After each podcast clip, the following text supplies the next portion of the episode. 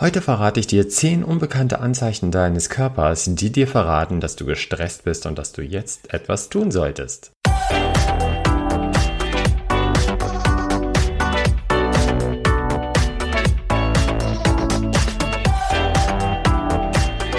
Willkommen bei Psych Happy. Du willst endlich mehr Gelassenheit, Zufriedenheit, Freude und Gesundheit in deinem Leben? Mit meinen bewährten Werkzeugen und Tipps kommst du garantiert ans Ziel, weil ich weiß, dass sie funktionieren. Ich bin Stefan Brandt und ich bin Diplompsychologe und alles, was ich dir hier anbiete, ist wissenschaftlich fundiert. Daher der Name Psych Happy, also glücklich durch Psychologie.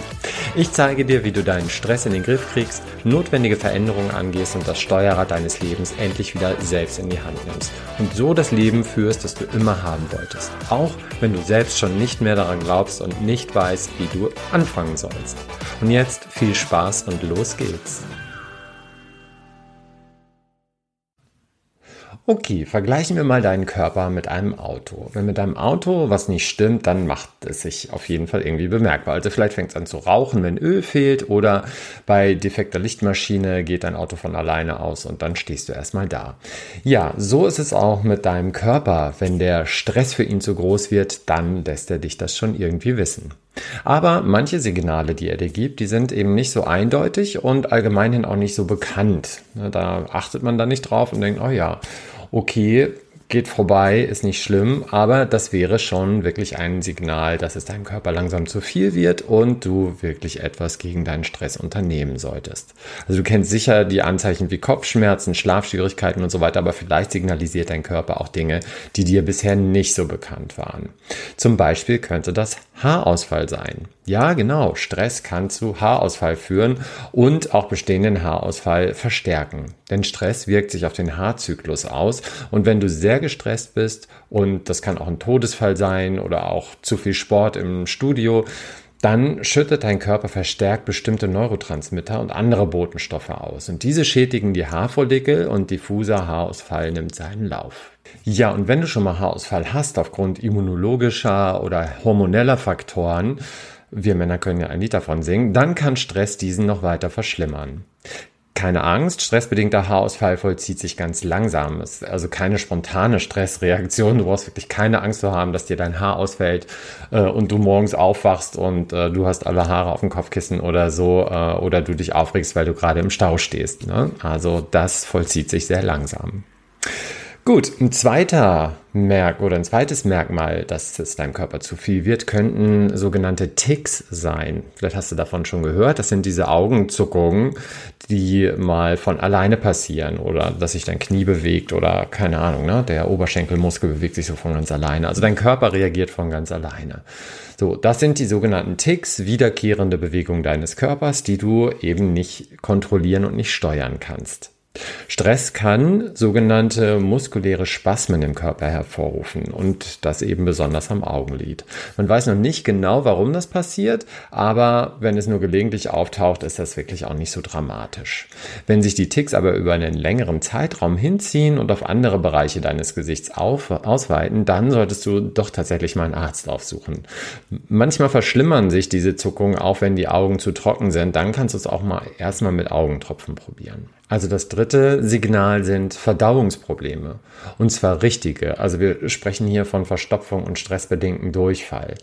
Vielleicht äußert sich das erstmal nur als leichte Magenschmerzen, aber bevor du dich versiehst, verlässt du das Badezimmer nicht mehr aus lauter Angst, dass du gleich wieder zur Toilette rennen musst. Dein Magen und Darm sind eng mit deinem Gehirn verbunden. Schon mal drüber nachgedacht, warum du Schmetterlinge im Bauch hast, wenn du verliebt bist oder dir komisch wird, wenn du eine schlechte Nachricht erhältst? Das liegt daran, dass beide Systeme wirklich sehr eng vernetzt sind. Und wenn du gestresst bist, werden deine Innereien einfach auch sensibler und kontrahieren mehr, sprich, sie ziehen sich mehr zusammen und das führt dann zu einem gestörten Stuhlgang. Das vierte Signal, woran du erkennst, dass du gestresst bist, wäre Nasenbluten. Das ist ein sehr merkwürdiges Phänomen. Viele bekommen das und haben keine Ahnung warum. Bei Kindern tritt das auch einigermaßen normal in Anführungsstrichen aus, äh, auf, aber wenn das so bei uns passiert, dann wäre das auch schon ein Stresssymptom. Manche Menschen bekommen das, wenn ihnen einfach zu heiß wird, andere, wenn sie nervös oder gestresst sind. Eine Erklärung, weshalb Stress zu Nasenbluten führen kann, ist der erhöhte Blutdruck im Stress. Achte also darauf, deinen Blutdruck im Normalbereich zu halten, indem du dich regelmäßig bewegst, gesund isst und hin und wieder vielleicht auch mal inhalierst, das, um deine Nase da feucht zu halten. So kannst du dein Nasenbluten in den Griff bekommen, wenn du gestresst bist. Ein fünftes Signal sind Rückenschmerzen. Das war ja früher die Haupterkrankung der Deutschen bei den Krankenkassen, bevor es Burnout gab, weil sich Stress auch sehr stark dort äußerte. Und weil das natürlich auch gesellschaftlich akzeptierter war, zu sagen, ich habe Rücken, äh, statt zu sagen, ich habe Burnout.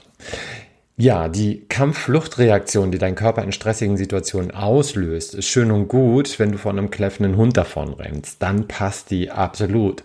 Aber wenn das stressbedingt zum Dauerzustand wird, dann hast du wirklich ein Problem.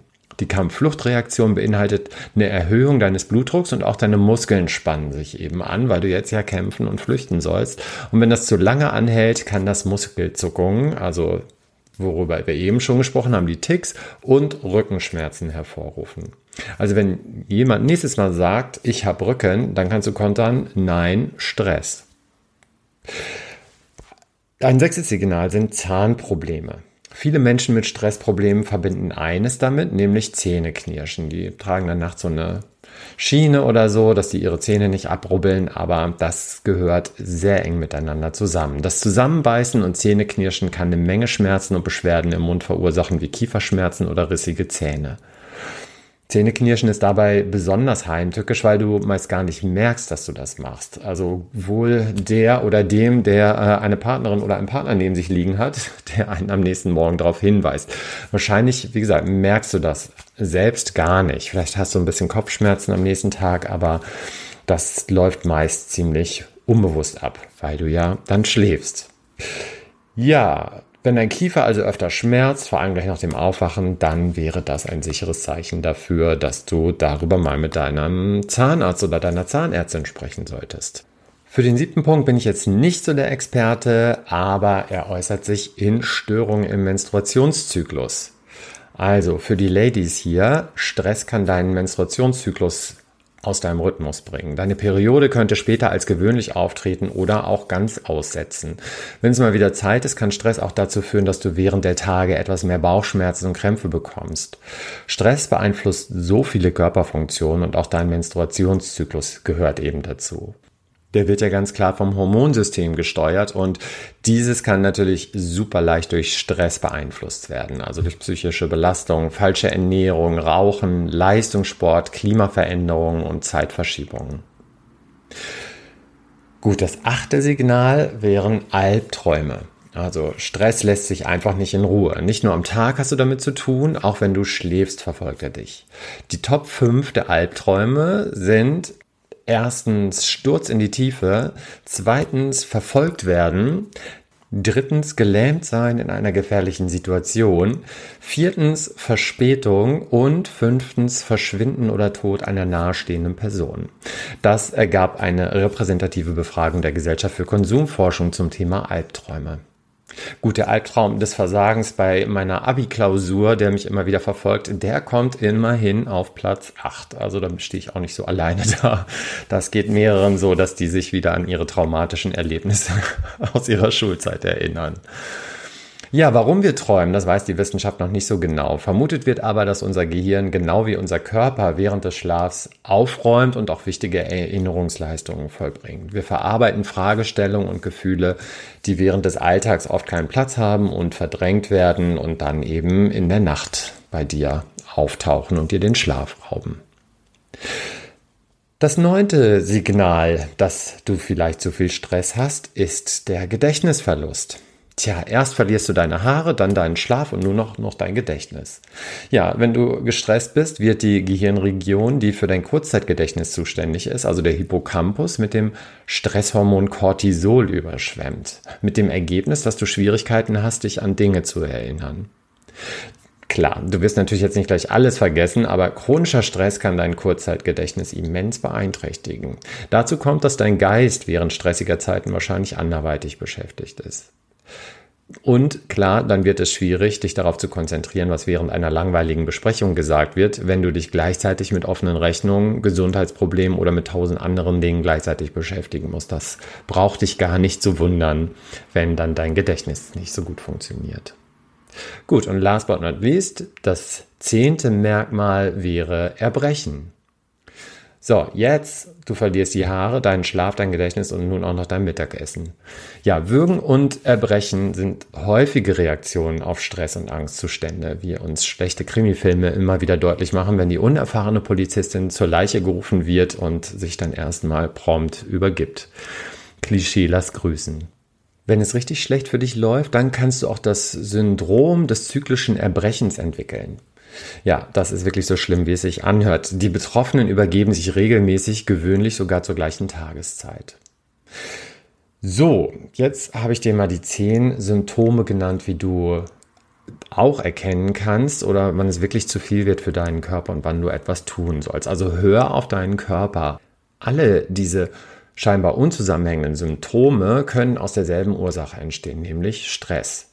Falls einer dieser Punkte auf dich extrem zutrifft, empfehle ich dir, das mal mit einer Hausärztin oder deinem Hausarzt zu besprechen. Auf jeden Fall kannst du die Symptome minimieren oder vielleicht sogar beseitigen, wenn du lernst, besser mit deinem Stress umzugehen. So, das soll es erstmal wieder gewesen sein für heute. Ich sage Tschüss und sei glücklich, bleib glücklich. Bis zum nächsten Mal. Ich freue mich schon, wieder mit dir über das Thema sprechen zu können.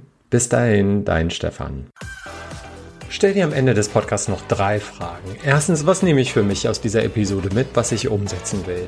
Zweitens, wenn ich das umsetze, was habe ich davon Positives? Und was konkret ist der allererste Schritt, den ich innerhalb von 48 Stunden umsetze, um mein Ziel zu erreichen? So, die Episode ist jetzt zwar zu Ende, aber wir müssen uns noch nicht verabschieden. Geh auf die Startseite von psychhappy.com und lade dir zum Start mein E-Book herunter mit sechs Rezepten für deine Gelassenheit. Bis zum nächsten Mal, dein Stefan.